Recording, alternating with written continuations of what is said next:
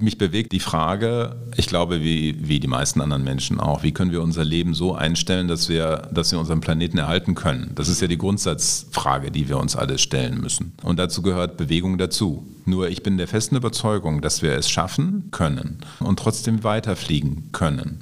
Dass wir uns die Freiheit, jeden Platz unseres Planeten erreichen zu können, dass wir uns das erhalten können und trotzdem unseren Planeten schützen können. Das geht. Wirtschaft Düsseldorf am Platz. Liebe Zuhörerinnen und Zuhörer, wir, die iFishing GmbH, freuen uns sehr darüber, den heutigen Podcast präsentieren zu dürfen.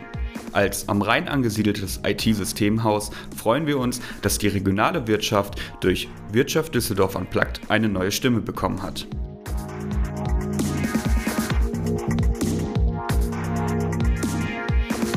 Hallo Düsseldorf, sag mal, wann wart ihr eigentlich zum letzten Mal in der Luft? Hoch hinaus, ganz weit weg, ferne Länder entdecken und Momente erleben, an die man sich ein Leben lang erinnert. Tja, also ich persönlich hatte meine letzte große Reise Anfang Januar 2020, also kurz vor Corona, und gefühlt ist das eine Ewigkeit her. Ich habe keine Ahnung, wann ich überhaupt das nächste Mal zum Flughafen komme.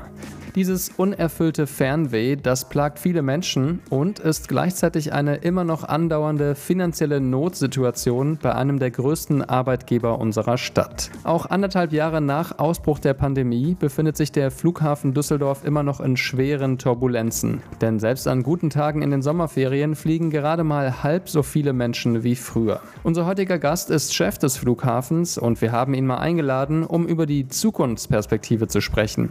Was glaubt er, ob und wenn ja, wann wieder so viel gereist wird wie vor Corona? Wie passt er eigentlich das Geschäftsmodell des Flughafens an die neue Normalität an? Und mit welchen Ideen steuert er durch die nächste große Herausforderung, den Kampf gegen den Klimawandel? Die Antworten gibt es jetzt. Also bitte anschnallen und guten Flug mit Thomas Schnalke. Wann und wohin sind Sie das letzte Mal geflogen? Nach München im Ende vergangenen Jahres. Das ist eine ganze Weile her. Ja, absolut, leider. Und Sommerurlaub dieses Jahr ne? kein Flug? Sommerurlaub war hat, äh, in diesem Jahr tatsächlich in Deutschland. Lange geplant. Wo denn? An der Ostsee. Ihre Heimat ist ja auch der Norden, ne? So ist es. In Lüneburg geboren. Wie viele Länder haben Sie schon bereist, dienstlich oder privat? Oh, Himmels Willen, viele. Dutzende. Beruflich bedingt, privat auch, gerne, klar. Aber ähm, ich, ich reise auch gerne, meine ganze Familie reist gerne. Und insofern sind wir schon unterwegs, nur eben zurzeit leider nicht. Was bedeutet Fliegen für Sie? Freiheit. Was wollten Sie als Kind werden? Geschichtsprofessor. Ähm, was ist die wichtigste Lektion, die Sie aus der Corona-Krise gelernt haben? Demütiger zu sein, Dinge akzeptieren und versuchen damit umzugehen. Herzlich willkommen bei Wirtschaft Düsseldorf Unplugged, Thomas Schnalke. Dankeschön. Schön, dass Sie da sind. Ähm, ja, Sie sind seit fast 20 Jahren beim Flughafen Düsseldorf. Das ist ganz interessant, wenn man auf Ihr LinkedIn-Profil geht, findet man gar keine andere Station, obwohl Sie ja schon ähm, deutlich länger auch gearbeitet haben. Aber dazu dann direkt die erste Frage. Was gefällt Ihnen so gut an diesem Unternehmen, dass Sie in den vergangenen zwei Jahrzehnten dort auch geblieben sind? Die Tatsache, dass es jeden Tag eine, eine neue Situation, neue Themen gibt, die, die zu bearbeiten sind und die zu beurteilen sind. Ähm, Luftverkehr ist in der Tat ein unglaublich schnelllebiges Geschäft, das glaubt man gar nicht. Aber es passiert unglaublich viel und immer wieder. Ich bin seit 2001 da, mhm. das war kurz nach 9-11. Da war eine Situation, die niemand im Luftverkehr vorher so erlebt hat und erwartet hat. Und heute sind wir in einer ähnlichen Situation, nur dass sie noch viel, viel nachhaltiger ist als das, was damals war. Mhm. Und wie, wie sind Sie damals eingestiegen, 2001? Also auf welcher Hierarchieebene und mit welchen Zielen? Bin damals schon als Geschäftsführer für die, verantwortlich für die kaufmännischen Dinge damals, mhm. also alles, was mit Zahlen zu tun hatte. Und hatten Sie damals vielleicht schon privat äh, für Ihre persönliche Laufbahn, für die Karriere das Ziel, irgendwann mal kompletter Geschäftsführer zu werden von dem Flughafen? Ja, natürlich, klar. Also ich, Ehrgeiz gehört auch dazu, um, um Positionen zu erreichen, um weiterzukommen, klar die, ähm, ich glaube, dass es, äh, dass es auch okay ist, wenn man als Geschäftsführer in einem Unternehmen arbeitet, ähm, dann, dann will man gestalten. Mann, nicht Mann, sondern ich. Mhm. Und ich glaube, das geht, ähm, geht auch vielen anderen so. Gestaltere, ähm, gestalten kann man, kann man grundsätzlich nur, wenn man auch die Verantwortung hat für die Bereiche, die man gestalten will. Und das, das zu erreichen, ist das Ziel. Und das war bei mir genauso wie bei vielen anderen auch. Da kommt es im Wesentlichen darauf an, wie, wie geht ein, ein Unternehmenslenker mit den Menschen um, die die er zu führen hat, weil nur dadurch entsteht der Erfolg eines Unternehmens. Mhm. Und ich denke, dass das, für mich ist es die, die wichtigste Messgröße. Wie geht eine, eine Führungskraft, wie geht ein Mensch, ein Mitarbeiter mit den ihm in der Verantwortung stehenden Menschen um und welchen, welchen Erfolg erzielen ähm, diese, die, erzählt diese Gruppe miteinander. Das mhm. ist der mhm. für mich entscheidende Punkt, weil nur so funktioniert es nachhaltig und langfristig richtig. Sie sagen Messgröße, aber das kann man, finde ich, ja relativ schwer messen. Ich meine, wenn man in Ihren Geschäftsbericht reinschaut, dann steht da was von Ertrag, von Passagieraufkommen, ähm, auch von Umsatz pro Passagier und so weiter. Aber wie misst man, wie gut sie mit ihren Mitarbeiterinnen und Mitarbeitern umgehen? Das ist vieles. Es ist natürlich das objektiv Messbare, wie ein Unternehmenserfolg zu messen ist. Das steht dann am Ende im Geschäftsbericht. Es ist aber auch die Frage, ähm, wie entwickelt sich ein Unternehmen weiter. Es ist die Frage, wie innovativ ist ein Unternehmen. Und das ähm, sieht man, wenn man jeden Tag mit einem Unternehmen umgeht, ähm, wie, wie viele neue Ideen sind, liegen auf dem Tisch, wie gehen die weiter, wie werden die bearbeitet im Unternehmen, welche Initiativen gibt es, welche Dinge gibt es, die vielleicht auch ohne den Anstoß einer Geschäftsführung entstehen und, mhm. und weitergehen, Projekte, die abgearbeitet werden, die auch neu sind. Das ist wichtig, Innovation ist wichtig, aber dann natürlich auch, wie viel passiert im Unternehmen, ohne dass es einen direkten Anstoß braucht. Einer Geschäftsführung oder eines, einer Führungskraft, wie, wie viel Eigeninitiative ist im Unternehmen. Das, ist, das sind viele weiche Faktoren, aber für mich mindestens genauso wichtig wie die objektiv messbaren Faktoren. Und wenn Sie jetzt mal so auf die vergangenen anderthalb Jahre zurückblicken, ähm, würden Sie sagen, das ist so Ihre bisher schwierigste oder herausforderndste Zeit als Chef des Flughafens Düsseldorf? Ja, ja definitiv. Mussten Sie sich da auch selber nochmal so ein bisschen neu als Unternehmenslenker erfinden oder neue Fähigkeiten an den Tag legen, um das zu meistern? Weiß ich nicht, ich glaube, dass ähm, sicherlich viel Erfahrung aus der Vergangenheit da geholfen hat, in, mit dieser Situation umzugehen. Ähm, die Rahmenbedingungen waren, ähm, kleiner Exkurs, die Rahmenbedingungen waren extrem. Mhm. Ähm, von, von heute auf morgen, also in relativ kurzer Zeit, ähm, ein, ein Rückgang des, des Luftverkehrs auf nahezu null. Und das dann über viele, viele Monate. Es gab ja nur ein paar Ausnahmesituationen im, im letzten Sommer, mhm. ganz wenig mehr, 10, 15 Prozent des üblichen Volumens. Mhm. In diesem Sommer wieder 50 Prozent des üblichen Volumens. Aber wir reden jetzt schon über einen Zeitraum von ähm, anderthalb Jahren, in der mhm. diese Situation ähm, da ist.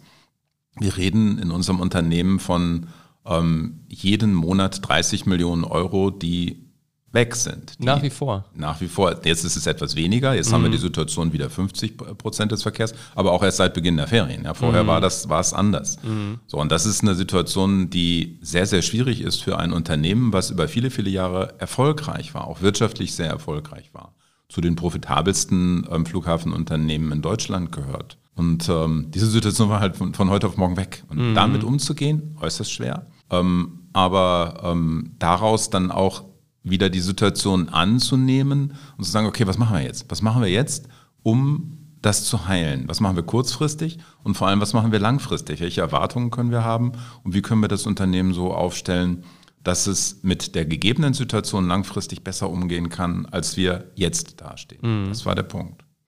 Das kann ich mir äh, sehr gut vorstellen. Also in dem äh, Geschäftsjahr 2019, also das letzte Jahr vor Corona, das war ja Ihr bisher erfolgreiches in der ganzen Firmengeschichte genau. des Flughafens das Düsseldorf. das hat es noch verstärkt. und dann ging es auf, ich glaube, 180 Millionen Euro Minus im Jahr 2020 ja. runter, also ähm, ein hoher Verlust. Und Sie sagen immer noch, es ist so eine Situation, wo Sie ja. ja jeden Monat so viel Geld abschreiben müssen. Und Sie sagten ja gerade eben, sie wollen mit ihren Mitarbeiterinnen und Mitarbeitern gut umgehen, aber sie mussten ja sich leider auch von Menschen trennen. Also sie, ja. haben, sie haben sich vorgenommen, mit dem Unternehmen 50 Millionen Euro jedes Jahr zu sparen und die Hälfte davon Personalkosten, also müssen Menschen gehen. Ähm, wie sind Sie mit dieser Entscheidung, die Sie treffen mussten, umgegangen? Das ist eine äußerst schwierige Entscheidung, aber die Grundlage ist, wir müssen davon ausgehen, dass wir über viele Jahre weniger Luftverkehr haben, als wir das gewohnt sind. Boomjahr 19 war der Ausgangspunkt, das war der absolute Höhepunkt. Und dann ging es scharf nach unten. Die 19er mhm. Zahlen werden wir erst in 25 wieder erreichen. Das ist nicht nur meine Prognose, sondern das ist Branchenkonsens. Ist das echt so planbar, dass Sie jetzt sagen, in vier Jahren wird es wieder so sein wie vor zwei Jahren? Das ist natürlich nicht so einfach planbar. Ja. Das ist ganz, ganz schwer einzuschätzen. Um, ähm, deshalb um, ähm, reden wir ständig drüber, versuchen diese Prognosen auch, auch wieder zu erneuern, neu zu denken.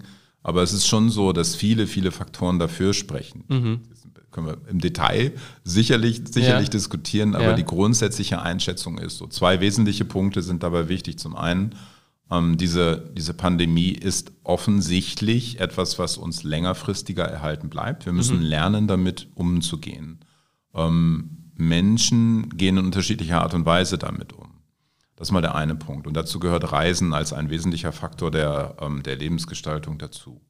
Zweitens, ähm, wir haben gelernt, dass äh, ähm, Dienstreisen in der Ausprägung, in der Menge sicherlich nicht mehr stattfinden werden, zumindest nicht in den ersten Jahren. Viele Unternehmen haben ihre Budgets zusammengestrichen. Das war sicherlich ein wesentlicher Punkt, der ad hoc eine Wirkung hat. Aber viele Unternehmen haben auch gelernt, dass es elektronisch schon auch geht, ähm, zueinander zu kommen. Nicht nur, das wird nicht so sein. Ich bin fest davon überzeugt, dass wir auch wieder sehr viele Reisen, um, ähm, um sich persönlich begegnen zu können, haben werden. Aber wir haben gelernt, dass es durchaus elektronisch geht.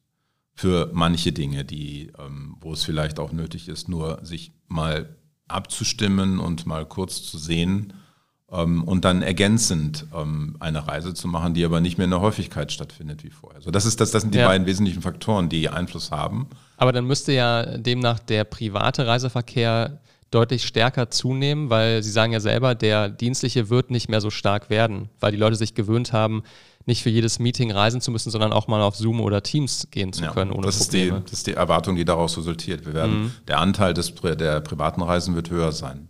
Und ähm, noch einmal zu den äh, Mitarbeiterinnen und Mitarbeitern. Sie hatten im Oktober 2020 ähm, 2000 oder Ende vergangenen Jahres, Entschuldigung, 2100 Mitarbeiter inklusive Teilzeitstellen. Wie viele haben Sie jetzt im Sommer 2021? Deutlich weniger. 350 ähm, Stellen wurden in der Zwischenzeit abgebaut. Ähm, alle Mitarbeiter haben uns noch nicht verlassen, werden das aber in den nächsten Monaten und ähm, nächsten ein bis zwei Jahren tun. Wir haben Programme gestartet, soziale Programme gestartet, die in Richtung Frühverrentung im Wesentlichen gehen, aber auch Abfindungsprogramme. Und wie gesagt, wir haben in der Zwischenzeit rund 350 ähm, Mitarbeiter, ähm, die uns verlassen werden. Und ähm, damit ist der allergrößte Teil dieser Restrukturierung ähm, auch durch. Und in welchen Bereichen ist das konkret, wo Sie da gespart haben? Überall, in allen Überall. Bereichen. Also es geht natürlich im Wesentlichen dort, wo, wo es operativ wird, also wo es ähm, tatsächlich abhängig ist von der Anzahl der Passagiere und ähm, der Anzahl der Koffer oder, oder ähnlicher Faktoren, die eine Rolle spielen bei der Frage, wie viele Mitarbeiter müssen an der Stelle sein. Aber es ist auch durchgehend bis in, in, in Verwaltungsfunktionen und in Steuerungsfunktionen hinein.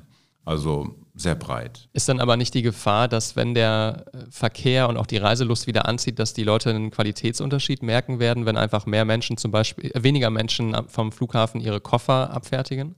Das ist eine große Gefahr, absolut. Das ist äh, auch ein, ein Stück weit ein Risiko, was wir gehen müssen. Denn die Prognosen über die Frage, wie viele Menschen mit wie vielen Koffern sind bei uns im Terminal, die sind nach wie vor schwer. Ja. Gerade die Kurzfristprognosen sind deutlich schwerer als die, ähm, die langfristigen Prognosen, wenn wir darüber sprechen, was wird in 25 sein. Aber viel ähm, ähm, schwerer war es zum Beispiel diesen Sommer, diese Sommerferien vorherzusagen. Wir haben alle erwartet, dass es so viel werden kann, wie wir jetzt haben, aber es hätte auch deutlich weniger oder deutlich mehr sein können. Das ist schon der Punkt.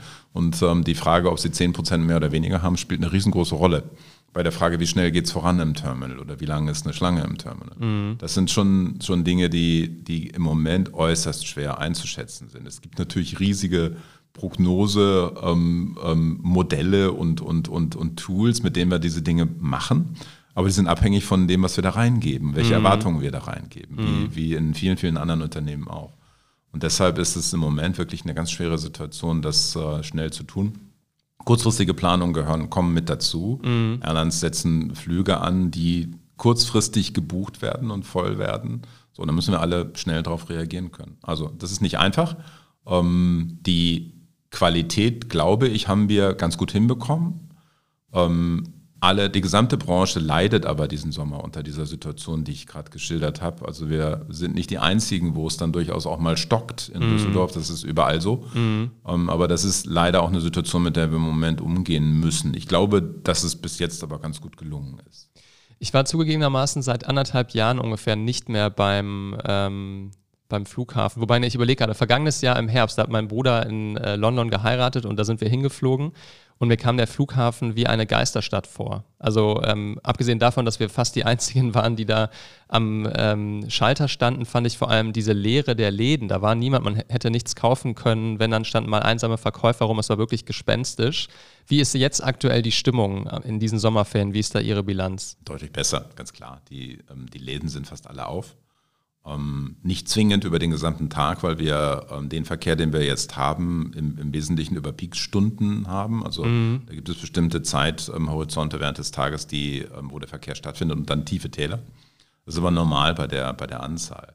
Ja, aber es hat alles wieder auf, so gut wie alles wieder auf und ähm, da ist Leben im Terminal. Das mhm. ist gut, das zu sehen und das tut vor allem auch den Mitarbeitern gut, das zu sehen und wieder daran zu arbeiten den, den Luftverkehr zu managen und, äh, und, und, umzusetzen und nicht mehr nur über Restrukturierung zu diskutieren und dessen Folgen. Also die verbliebenen 1750 sind jetzt nicht, äh, sage ich mal, haben nicht Angst davor, dass noch mehr gehen müssen, sondern haben jetzt wieder neuen Mut gefasst? Oder? Ich denke schon. Darauf kommt es auch an, das zu vermitteln. Das ist sicherlich ja. auch ein Stück weit Führungsaufgabe zu sagen, die Restrukturierung ist jetzt auf der Zielgeraden, das schaffen wir, das machen wir, das haben wir auch gut hinbekommen. Mhm. Aber jetzt starten wir wieder durch. Jetzt machen wir wieder Luftverkehr und stellen das Unternehmen so auf, dass es sicher ist, ähm, im, im, Luftverkehr wieder auch die Rolle zu haben, die es vor der Krise gehabt hat. Mhm. Und Ihr Geschäftsmodell, äh, das habe ich dem Geschäftsbericht entnommen, basiert ja auf zwei Säulen im Kern. Einerseits Aviation, also Geld verdienen mit, ähm, dass Ihnen Airlines äh, für, das, für das Landen und eben das Reisen ähm, Geld bezahlen und dann eben Miete und Pacht von den ganzen Läden und Verkaufsständen, die man da so sieht. Wo ist es denn da am stärksten eingebrochen? Überall. Klar, denn es lebt von der Frage, wie viele Passagiere sind im Terminal. Ja. Die, äh, wir bekommen ähm, die, die Aviation-Entgelte, ist, ist das, was die Airlines bei uns bezahlen zur Benutzung, für die Benutzung unserer Infrastruktur. Ja. Das ist im Wesentlichen passagierabhängig. Aber das, was die Läden umsetzen in der Gastronomie und im Einzelhandel, ist ebenfalls passagierabhängig. Gibt es Unterschiede in der Frage, ähm, mhm. wo kommt der Passagier her? Ist es ein, ein Chinese, ist es ein Russe oder ist es ein, ein Deutscher, der, mhm. ähm, der nach Palma fliegt, ähm, mhm. der tendenziell ein bisschen weniger ausgibt als die vorgenannten? Aber ähm, die, unabhängig von dieser Struktur ist immer eine Frage, wie viele Passagiere sind da. Denn am Ende hängt der Umsatz nur davon ab. Und deshalb äh, ähm, ist die, die, der Rückgang, der, der Einbruch der mhm. Umsätze war in allen Bereichen zu sehen. Dann vielleicht mal anders gefragt, gibt es da langfristige äh, Umsatzrückgänge, die sich auch nicht so schnell wieder aufbauen lassen, wenn zum Beispiel eine Airline gesagt hat, tut mir leid Düsseldorf, aber wir fliegen die Strecke nicht mehr, wir sind hier erstmal weg. Oder wenn ein Laden gesagt hat, tut mir leid Flughafen Düsseldorf, wir beenden hier unsere ja, unseren Flagship-Store oder was auch immer? Hm. Also wir haben, sind Gott sei Dank in der glücklichen Lage, dass der, der Standort Flughafen Düsseldorf ein sehr privilegierter ist. Wir sind sehr gut eingebunden in ein, ein großes Catchment, in eine große, sehr bevölkerungsstarke Region. Das ist mal ein wesentlicher Vorteil. Das mhm. heißt, wir sind der, der wichtigste Flughafen für Nordrhein-Westfalen mit Abstand. Mhm. Ähm, wir sind äh, gleichzeitig aber auch intermodal gut eingebunden, sprich wir sind erreichbar per Bahn und Bus, und zwar Bahn sowohl regional wie auch überregional. Wir haben einen eigenen Bahnhof mhm. mit ICE-Anschluss, mit, äh, mit Bussen, mit äh, ähm, Autobahnen, die direkt am Flughafen vorbeifahren. Also es ist wirklich eine sehr, sehr gute Anbindung, die dazu führt, dass die Airlines in der Regel sagen, wenn wir Luftverkehr in Nordrhein-Westfalen machen, dann wollen wir es in Düsseldorf machen. Mhm. So, und das ist jetzt auch in der Krisensituation so. So, ähm, das ist nun mal, das ist ein Riesenvorteil. Das zu erhalten und weiterzutreiben ist ein wesentliches Asset auch für die Zukunft und auch wesentliche Aufgabe für die Zukunft, mhm. ähm, weil das sicherlich noch mehr Bedeutung bekommen wird. So, ähm, die, äh, ähm, insofern sind wir da privilegiert und haben die Sorge nicht. Es gibt im, im Einzelhandel parallel eine, eine, Entwicklung, die genauso wie im normalen Leben außerhalb des Luftverkehrs ähm, heißt, lieber digital als analog. Ja, und das wird mhm. durch die Corona-Krise verstärkt. Das haben wir alle gesehen. Ähm, das gilt auch für den Flughafen. Wir haben zwar den Vorteil, dass wir die Menschen nicht in unsere Läden holen müssen, weil sie schon da sind und vielleicht zusätzlich noch shoppen gehen, aber sie shoppen weniger. Das ist mhm. definitiv so. Und ähm, das ist ein Punkt, der dazu führen wird, dass der Einzelhandel anders aussehen wird am, am, Flughafen. Er wird sehr viel mehr eventorientiert sein. Er wird sehr viel mehr auch verschmelzen mit Gastronomie. Da gibt es Konzepte, die in den nächsten Jahren relevant werden. Können Sie da ein Beispiel nennen, was Sie sich da vorstellen? Eventorientiert, was heißt das? Also werden dann da Festivals stattfinden oder Eislaufflächen? Das ist eine gute oder? Idee, ja. ja. Eislaufflächen haben wir schon. Genau. Hatten wir schon. Ja. Ähm, solche, solche Dinge werden sicherlich Zukunft, zukünftig noch eine größere Rolle spielen. Mhm. Also werden auch direkt in den, in den Terminals stattfinden. Das ist sicherlich ganz, ganz wichtig. Ähm, es muss halt äh, immer mit einem, nein, nicht immer, aber es muss sehr viel stärker als bisher ähm, so sein, dass, äh, dass der Einzelhandel attraktiv gemacht wird durch entsprechende Events, dass er ähm, auch kombiniert wird mit der Gastronomie. So, mhm. ist es, so wird es ja in den in Innenstädten auch entwickelt zurzeit. Insofern werden wir da schon einen Wandel erleben, aber wir werden ganz klar, das ist, ist, ist eine klare Entwicklung, weniger stationären Einzelhandel sehen. Mhm. Auch die Digitalisierung ist ein Punkt, der für uns relevant ist, der zukünftig ein wesentlicher Inhalt sein wird. Wie viele Passagiere haben Sie denn aktuell im Schnitt pro Tag? Total unterschiedlich, von 20 bis 50.000. Mhm. Je, nach, je nach, am Wochenende mehr, tendenziell, ja. das ist der Urlaubsverkehr, völlig ja. klar. Da sind es dann schon wieder 50.000, aber ähm, während der, während der ähm, Wochentage durchaus 20, 30.000. Und in vorherigen guten Jahren waren es 70.000 pro 90, Tag. 90.000 90 war die Spitze in 2019. Okay. Und wohin fliegen oder wohin können die Leute denn aktuell überhaupt von Ihnen aus fliegen? Überall hin. Das ist die, das, die gesamte Mittelmeerregion ist ja Urlaubsgebiet und erreichbar. Ähm, Europa sowieso, also mhm. ähm, fast alle Ziele in Europa sind erreichbar. Natürlich unter Einhaltung der Regeln, die für die jeweiligen Länder gelten. Wir haben deshalb ähm, auch auf unserer Homepage immer so, so eine Guide, ähm, so, eine, so, so ein Guide-Link, der mhm. auch sagt, welche Regeln gelten jetzt in welchem Land. Was mhm. müssen wir berücksichtigen? Auch was muss berücksichtigt werden am Flughafen, im Terminal, ganz wichtig. Ähm, verbunden auch mit der Bitte, doch rechtzeitig zu kommen, weil der Prozess langwieriger mhm. geworden ist als vorher. Ähm, Achso, das heißt zum Beispiel für einen normalen Flug nach Griechenland reicht es jetzt nicht ein Stündchen vorher. Es wäre besser, ein bisschen mehr Zeit zu nehmen. Dann ja. denken Sie dann, die müssen mindestens muss geprüft werden, dass sie geimpft sind oder dass sie getestet sind. Mhm. Das, ist, das ist mal die Voraussetzung mhm. dafür. Denn äh, ähm, im Luftverkehr gelten ja grundsätzlich stärkere Regeln. Also, dass eine Testpflicht da ist, das ist schon sehr lange bei uns so. Mhm. Das ist für Bahnreisende und, äh, und andere mit anderen Verkehrsmitteln Reisende erst jetzt kürzlich eingeführt worden. Im Luftverkehr haben wir schon länger. Mhm. So, das ist, äh, ähm, ist mal der Punkt, der, der da wichtig ist. Aber ähm, das zu prüfen dauert ein bisschen mehr, dauert mhm. ein bisschen länger. Und deshalb müssen wir ein bisschen mehr Zeit einplanen. Mhm. Viele Menschen haben auch noch keinen Test gemacht, die können es am Flughafen machen, problemlos. Aber auch das kostet ja Zeit. Ne? Das ist, das ist der Punkt. Möglicherweise ist dann die Schlange ein bisschen länger. Das, das passiert auch. Alleine schon deshalb, weil der Abstand eingehalten werden muss, mhm. aber weil halt auch der Prozess länger dauert. Ein Mensch braucht halt länger beim, beim Einchecken als vorher. Ja. Das sind ein paar Sekunden vielleicht nur, aber dann eben pro Passagier mhm. länger. Und deshalb ist die Schlange dann auch ein bisschen länger und hat ein bisschen eine größere Wartezeit. Gleiches gilt an der Security auch. Mhm. Also das bitte einplanen und sagen, okay, dann bin ich halt ein bisschen eher da aber ich bin auch safe und kann auch beruhigt ins Flugzeug einsteigen. Aber was die Strecken betrifft, ist für mich, verbinde ich den Flughafen Düsseldorf auch sehr stark mit Langstrecke, also in die USA, in den fernen oder mittleren Osten, auch durchaus nach Afrika.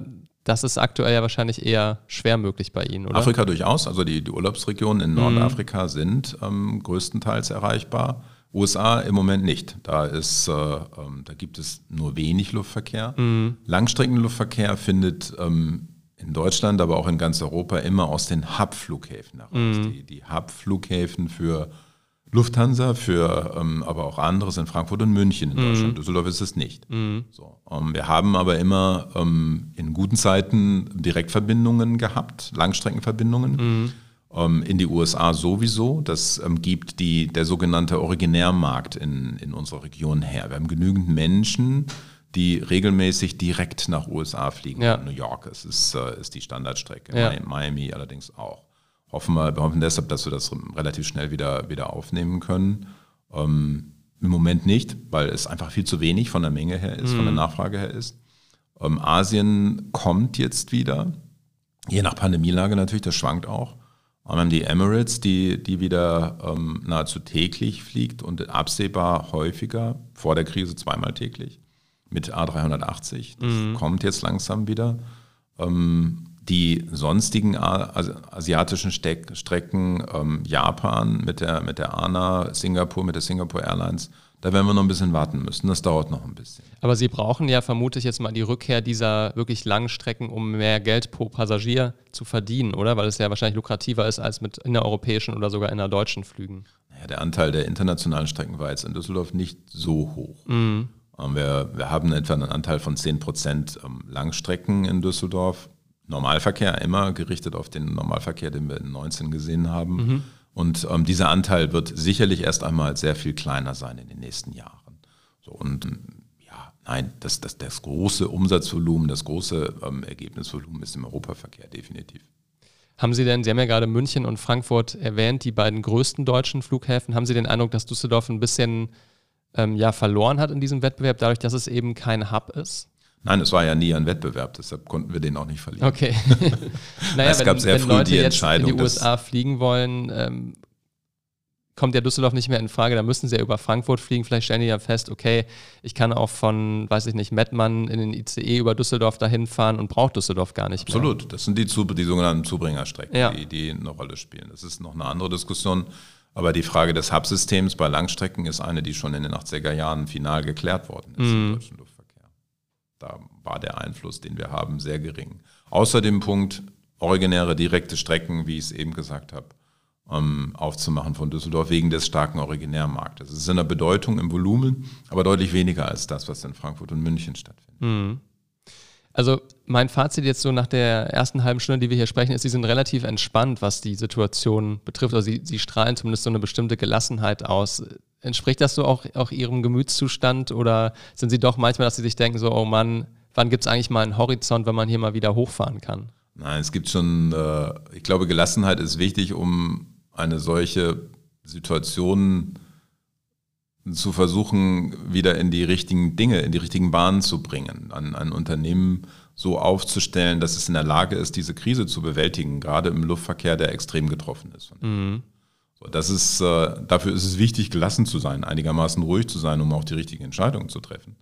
Aber ähm, ich glaube, ich bin nicht der Einzige, der sich Sorgen darüber macht, wie der Luftverkehr sich weiterentwickelt. Das ist immer im Hintergrund da. Ähm, aber nochmal, es ist extrem wichtig zu sagen, okay, wir schätzen das ein, was zu erwarten ist und stellen uns so auf, dass wir damit sehr gut leben können und mhm. damit ähm, wiederum erfolgreich sein können. Das ist, die, das ist die Aufgabe, die wir alle heute haben und da ähm, gehöre ich dazu, genauso wie viele andere meiner Kollegen auch. Fühlen Sie sich denn von der Politik genügend unterstützt in Ihrer Situation? Das ist eine schwere Frage. Sie können auch einfach sagen, nein. Nein, das stimmt nicht. Nein, würde ich nie im Leben sagen. Ich würde aber ja. auch nie ein, ein, glattes Ja dazu ja. sagen. Definitiv nicht. Ähm, die Politik muss man immer wieder differenzieren zwischen der lokalen, der Landespolitik, Bundespolitik. Mhm. Wir haben gerade einen ähm, Zuschuss bekommen, der ähm, die Hälfte vom, vom Bund, die andere Hälfte vom Land, 61 Millionen Euro, für die Zeit des ersten Lockdowns. Mhm. Wir hatten die Situation, dass damals keiner wirklich wusste, was passiert da eigentlich mit uns allen. Es war nur klar, es findet kein Luftverkehr mehr statt. Ähm, die Bundesregierung bat uns damals, auch die Landesregierung, die größeren Flughäfen, uns den, die Flughäfen offen zu halten, den mhm. Luftverkehr möglich zu machen, mhm. um, wir erinnern uns damals, Menschen, die irgendwo gestrandet sind in der Welt, wieder zurückholen zu können, aber auch medizinische Güter fliegen zu können. Ja. All diese Dinge, die dann wichtig waren in den ersten Wochen und Monaten, möglich zu machen. Dafür haben wir die Flughäfen offen gehalten. Das hat Geld gekostet, weil mhm. kein Pfennig Geld verdient mit dem, was wir da tun. Kaufmännisch wäre, hätte es eigentlich keinen Sinn gemacht. Nein, überhaupt nicht. Es hätte ja. wahrscheinlich mehr Sinn gemacht, den einen oder anderen komplett zuzumachen. Mhm. So, aber ähm, dafür, dass wir das gemacht haben, haben Bund und Land uns in diesem Jahr, ein Jahr später, anderthalb Jahre später, ähm, eine Erstattung ähm, mhm. gegeben. Das war gut, das hat geholfen. Auch ansonsten gab es Hilfe in, in, finanzieller Hinsicht, aber am Ende des Tages war es schon relevant, mit den Gesellschaftern darüber zu reden, wie wir das Unternehmen strukturieren, um die Krise zu überleben. Mhm. Das, war, das war schon schwer. Gut. Ich glaube, wir müssen grundsätzlich der Politik auch zugute halten, dass sie mit einer solchen Situation nicht wirklich Erfahrung hatte und äh, ähm, ein Stück weit ähm, auch Grundlagen, Informationen fehlten, um, ja, um Entscheidungen zu treffen. Das ist damit auch vielleicht ein bisschen Irrtum gab. Mm, mm. Sie haben ja ähm, anklingen lassen, dass dieses Thema Liquidität, also einfach das, ähm, dass Sie überhaupt den operativen Betrieb am Laufen halten können, für Sie sehr herausfordernd ist, gerade wenn Sie sagen, Sie verlieren immer noch im Schnitt 30 Millionen Euro jeden Monat. Dafür hat Ihnen ja das Land NRW von der NRW-Bank einen Kredit ähm, gegeben von einer Viertelmilliarde. Ähm, ist das für Sie auch irgendwie ein Druck, dass Sie wissen, okay, hier sind irgendwie 18 Millionen Menschen und die haben mir indirekt Geld geborgt und ich muss das dann irgendwann zurückgeben, aber aktuell ist das Geschäft noch gar nicht so darstellbar, dass das realistisch ist? Sind Darlehen. Wir haben diese, diese 250 Millionen Ja. bekommen. Wir haben darüber hinaus 100 Millionen von unseren Gesellschaftern bekommen, jeweils Ja. 50 die privaten, 50 die Stadt Düsseldorf. So, das hilft. Das ist die Liquidität, die wir ähm, jetzt während der Krise brauchten, um das Geschäft aufrechtzuerhalten. Ja, das müssen wir zurückbezahlen. Dafür müssen wir uns so aufstellen, dass wir dazu wieder in der Lage sind, das zurückzubezahlen. Und das machen wir gerade. Ähm, ein anderer Druck möglicherweise oder zumindest, ähm, wie ich mir vorstellen kann, ein, ein Thema, was ja alle, die mit Reisen und Fliegen zu tun haben, ist ja die Debatte rund um Klimaschutz, die ja auch sich in Wahlprogrammen wiederfindet. Ich weiß nicht, ob Sie bei den Grünen mal vorbeigeschaut haben oder bei der SPD, die ja in den Wahlprogrammen selbst äh, schreiben, die wollen nicht das Fliegen äh, in, in Deutschland abschaffen, aber wie es wie es da steht, überflüssig machen und die immer nur die Bahn stärken, aber keiner kümmert sich irgendwie ums Fliegen. Wie blicken Sie auf solche Programme und wie blicken Sie vor allem auf die, auf die Bundestagswahl? Die, die sogenannte politische Arbeit spielt in unserer Branche eine extrem große Rolle und in letzter Zeit mehr und mehr. Ähm, Ich spreche viel mit Politikern auf, auf allen Ebenen, was glaube ich auch sehr wichtig ist, um zu hören und auch zu spüren, wie, ähm, wie die Programme und insbesondere natürlich auch immer die Umsetzung der Programme aussehen soll. Wie sind die Gedanken, was ist die Welt, in der, in der die Politiker äh, zurzeit diskutieren, ist da extrem wichtig. Aber natürlich auch die Möglichkeit zu beeinflussen. Ja. Manchmal fehlt halt einfach mal die richtige Information, um die richtige Entscheidung zu treffen. Das gehört auch dazu. So, aber ich empfinde im Moment die Diskussion als, ähm, ja, als eine richtige. Ich glaube, dass wir ähm, alle aufgerufen sind, Klimaschutz zu betreiben, um das zu retten, was noch zu retten ist. Offensichtlich ist es ja so, dass wir nicht mehr so viel Zeit haben. So, deshalb müssen wir das tun. Wir tun das im Luftverkehr. Wir tun das auch schon sehr lange. Wir haben das schon getan, bevor diese, diese Diskussion so ähm, ähm, eklatant geworden ist, so wie sie zurzeit geführt wird. Ähm, es gibt ähm, zum Beispiel ein, ein Emissionszertifikateprogramm, in dem der Luftverkehr lebt. Er ähm, wächst CO2-neutral schon seit einigen Jahren. So, das ist nur ein Punkt. So darüber hinaus müssen wir viele Dinge tun. Das geht ähm, über Programme und, und Zielsetzungen in Bezug auf die, die CO2-Neutralität, die wir alle haben. Zero Emission in 2050 ist ein Ziel, was alle europäische Flughäfen haben. Nur ein Beispiel wird über einige Stufen gehen, die ähm, anfangen müssen mit synthetischem Kerosin, das in Flugzeuge getankt wird. Das ist ein Punkt. Ähm, am Boden wird es einfacher sein. Ein Flughafen hat nicht so viel CO2-Emissionen, wie man manchmal denkt. Da geht es nur, nur in Anführungsstrichen darum, Fahrzeuge und Gebäude CO2-neutral hinzukriegen. Das geht, das geht. Auf dem Weg sind wir auch. So, Kurzstreckenflüge ist, ist der nächste Aspekt. Ich bin immer der Meinung, wenn denn die Bahn ein Angebot hat, was, was gut ist für den Kunden, dann, dann ist es gut so, dann ist es auch gut für den Luftverkehr. Ich würde gerne, ähm, dass die Menschen, die von uns aus nach Frankfurt fliegen, um dort einen Anschluss auf eine Langstrecke zu bekommen, auch mit der Bahn fahren, weil dadurch würde ich Slots freikriegen, Start- und Landefenster freikriegen an unserem Flughafen, die effizienter genutzt werden können als mit Passagieren, die nach Frankfurt fliegen. Der Punkt ist aber, das Angebot der Bahn ist ja da. Ja, es muss nur so attraktiv sein, dass es auch ähm, von den Menschen genutzt wird.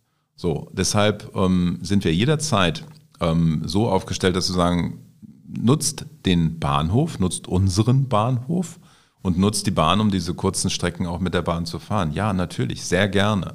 Dadurch würden wir, wie gesagt, Zeitfenster freigeben, die für uns total wichtig sind, weil sie meistens in den Peakzeiten sind. Aber für Sie persönlich war dann ja zum Beispiel das Angebot der Bahn nicht attraktiv genug. Sie haben ja vorhin erzählt, als Sie Ende vergangenen Jahres nach München inland geflogen sind. Ja, das, da war es halt bequemer mit dem Flugzeug zu. Das ist auch in den meisten Fällen so, weil es halt schneller geht. Ja. Gut, okay, ich bin jetzt privilegiert, weil ich vom Büro aus nur einen sehr kurzen Weg ins Flugzeug habe. Insofern ist das, ist das ein bisschen andere, eine andere Situation. Ja. Aber ähm, ich glaube schon, dass, dass viele Menschen halt einfach abwägen, wie viel Zeit brauche ich mit der Bahn, wie viel Zeit brauche ich mit dem Flugzeug und wo ist es bequemer und angenehmer. Also ich glaube, die Debatte in der, in der Politik oder überhaupt in der Gesellschaft, wenn man Fliegen und Klimaschutz zusammenbringt, dreht sich ja nicht um die CO2-Neutralität von Flughäfen, die natürlich auch ein gutes Ziel ist, sondern eher um die Frage, wie schaffen wir es, den äh, CO2-Ausstoß von, vom Fliegen an sich zu senken, weil es ja immerhin, ich glaube, drei Prozent aller CO2-Emissionen weltweit gehen aufs Fliegen zurück. Das ist so. Und 0,3 Prozent Anteil hat der innerdeutsche Luftverkehr. Das ist sehr gering. Das finde ich auch irgendwie erstaunlich, dass es in der Debatte manchmal verloren geht. Es wird sich sehr darauf fokussiert, aber es ist so ein, so ein geringer Anteil. Aber trotzdem ist es ja ein sehr, ja, kontroverses Thema. Das, teilweise gab es ja dieses Wort Flugscham, dass sich Leute irgendwie öffentlich geschämt haben oder an den Pranger gestellt wurden, weil sie geflogen sind. Ähm, vor zehn Jahren, ehrlich gesagt, habe ich da jetzt noch nicht drüber nachgedacht, wenn ich irgendwo hingeflogen bin, dass ich mich jetzt äh, dafür rechtfertigen müsste. Also nehmen Sie das tatsächlich auch wahr oder ist es eher so eine mediale Debatte, die da gerade läuft? Nein, natürlich nehme ich das wahr, das ist logisch. Das ist aber im Wesentlichen eine mediale Debatte, aber die Debatte findet statt. Das ist mhm. das Thema so. Und mhm. mediale, medial entstandene Debatten werden ja häufig in der Politik weitergeführt. Leider. Aber das ist die Situation, mit der wir uns im Luftverkehr auseinandersetzen müssen. Und ich glaube, das ist auch richtig, dass wir das müssen. Nochmal, wir müssen uns alle um den Klimaschutz kümmern. dazu sind wir alle aufgerufen, in jeder Industrie, so auch in unserer. Insofern müssen wir Lösungen finden, um den CO2-Ausstoß beim Fliegen zu reduzieren und wenn es geht, auf ganz Null zurückzubekommen. Mit, der, mit dieser Perspektive. Das tun wir. Das tun wir auch schon bevor wir medial darüber diskutiert haben. Wie, wie gesagt, durch ja. Karte, durch ähm, ähm, Forschungen. Der erste Schritt wird sein, dass wir mit synthetischem Kerosin fliegen. Wann wäre das Ihrer Meinung nach möglich? Das kann in wenigen Jahren der Fall sein. Mhm. Es geht darum ähm, zu definieren, okay, wir fangen an mit Beimischungsquoten, die möglich sind, die auch technisch möglich sind.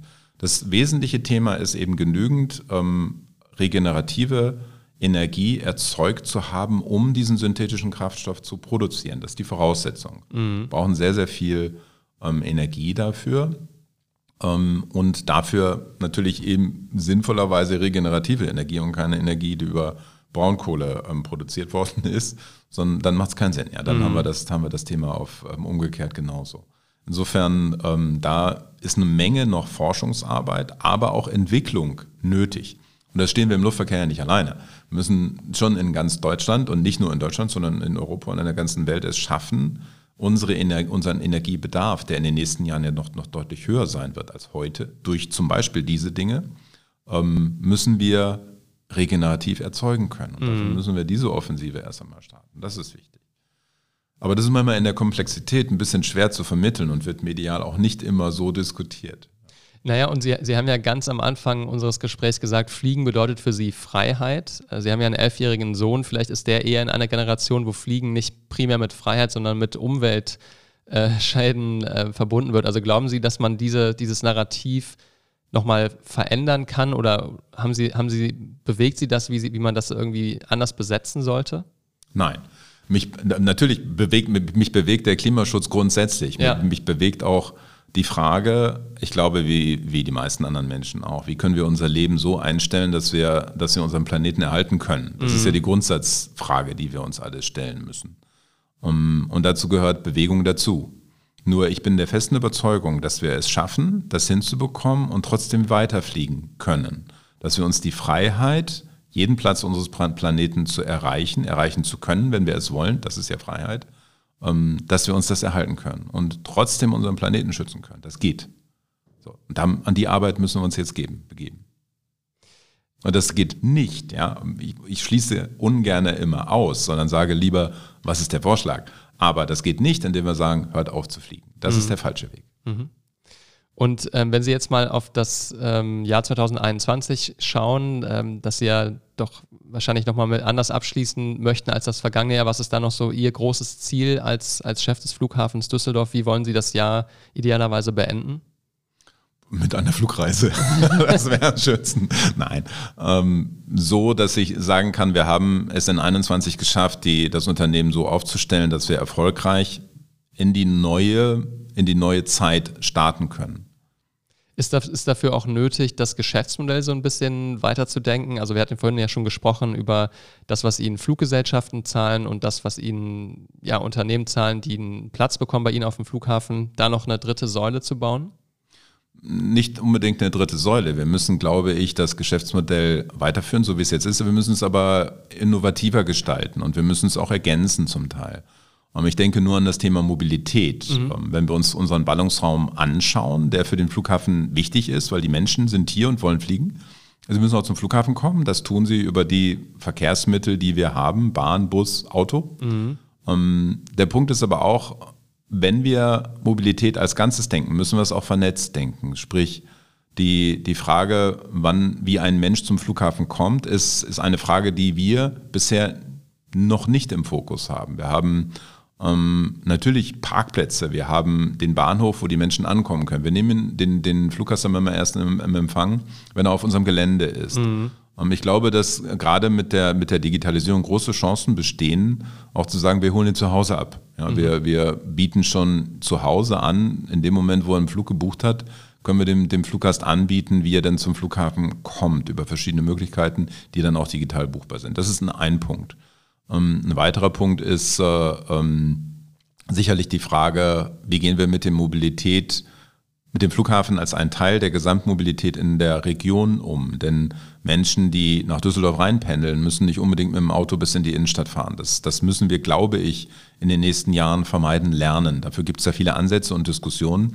Aber auch dafür kann der Flughafen ein Teil sein. Er ist kurz vor, kurz hinter der Stadtgrenze positioniert und hat genügend Flächen, wo Autos parken können beispielsweise. Mhm. Das mit zu vernetzen in das Angebot, was die, die Stadt insgesamt macht für die Region. Das ist, glaube ich, das ein, ein wesentliches Zukunftsthema. Also nochmal Mobilität im Ganzen, über alle Verkehrsträger denken und auch für die gesamte Region denken. Das ist unsere Aufgabe und da wollen wir gerne ein Teil der Region sein. Da werden ganz, ganz viele Diskussionen und Gespräche schon jetzt geführt, aber ich glaube, das wird ein wesentliches Zukunftsthema werden und auch da können wir durchaus ein, unser Geschäftsmodell erweitern. Ich hatte jetzt schon fast erwartet, dass Sie das Thema Flugtaxis ins Spiel bringen, weil Sie sagten ja, Sie wollen darüber nachdenken, die Leute nicht erst am Flughafen zu begrüßen, sondern zu Hause abzuholen. Da denke ich an Taxi, aber das ist ja noch eine sehr traditionelle Form der äh, Bewegung hin zum Flughafen. Es gibt schon einige Startups in Deutschland, die daran forschen. Wie realistisch halten Sie das, dass eines Tages mal wirklich schon von seinem Wohnort zu einem Flugtaxibahnhof zum Flughafen kommt? Durchaus. Durchaus. Ich halte es aber für sehr viel mehr realistisch, dass die, dass es von kleineren Flughäfen in Nordrhein-Westfalen mhm. vielleicht dann, dann nach Düsseldorf geht oder auch nach Köln. Also das ist schon, ist schon ein Punkt, der, glaube ich, eine Rolle spielen wird. Um, sicherlich nicht zunächst eine so große Rolle spielen. Ich glaube, dass diese Technologie auch sich noch weiterentwickeln muss. Wir bereiten uns natürlich darauf vor. Das ist, das ist sehr klar. Ich glaube, dass, das wird passieren und sicherlich an einem Standort wie Düsseldorf eher als an kleineren oder anderen Standorten. Und deshalb glaube ich, ähm, dass wir gut aufgestellt sind, wenn wir die Infrastruktur darauf vorbereiten, auch solche, so, um, solche Geräte am Flughafen begrüßen zu können. Das tun wir auch gerade, auch in Zusammenarbeit mit diesen Start-ups. Ähm, und ich glaube schon, dass es in den nächsten Jahren so weit kommen wird, dass wir das sehen. Okay, dann bin ich sehr gespannt, wann wir fliegende Taxen und auch Flugzeuge, die mit synthetischem Kerosin unterwegs sind, sehen werden. Vielen, vielen Dank, dass Sie uns mitgenommen haben auf diese Reise, einerseits in die Gegenwart, in die vielen Herausforderungen, die Sie haben als Chef des Flughafen Düsseldorfs, aber eben auch in die Zukunft. Vielen Dank. Wir wollen Sie aber nicht gehen lassen, Herr Schnalke, ohne eine Tradition hier im Podcast, nämlich eine Frage an Sie, wo Sie vielleicht uns einen Tipp geben können aus Ihrer persönlichen Erfahrung. Und da muss es natürlich ums Thema Reisen gehen. Sie haben schon sehr viele Länder gesehen. Haben Sie einen Tipp für alle, die vielleicht nochmal über eine Flugreise nachdenken in diesem oder im kommenden Jahr für ein Ziel, ähm, ja, was nicht jeder auf dem Zettel hat. Also so eins, wo sie sagen, Mensch, denk doch mal darüber nach, da könnte man auch mal hinfliegen. Da gibt es ganz viele. Ganz interessant finde ich, ähm, finde ich Israel, was wir neu im Portfolio haben. Ich glaube, dass da ähm, sowohl touristisch wie aber auch businesstechnisch eine, eine Menge Potenzial ist, sich unglaublich viel entwickelt und äh, das lohnt sich, glaube ich, alle mal, sich das anzuschauen. Vielen, vielen Dank. Alles Gute für Sie. Danke Ihnen. Wirtschaft Düsseldorf am Platz. Ja, liebe Leute, das war Wirtschaft Düsseldorf Unplugged für heute. Vielen Dank, dass ihr zugehört habt und wir sind jetzt natürlich sehr gespannt zu erfahren, wie euch dieses Gespräch gefallen hat. Schreibt uns doch gerne eure Gedanken, eure Ideen und Anregungen per E-Mail an hallo at wirtschaftspodcast-düsseldorf.de oder schaut einfach mal bei unserem LinkedIn-Account Rotonda Business Club vorbei. Wenn ihr uns unterstützen wollt, dann empfehlt unseren Podcast gerne euren Freunden und Bekannten weiter oder schreibt uns eine Bewertung bei Apple oder Spotify. Ich freue mich, wenn ihr uns treu bleibt und wieder reinschaltet. Bis dann, macht's gut. Euer Max.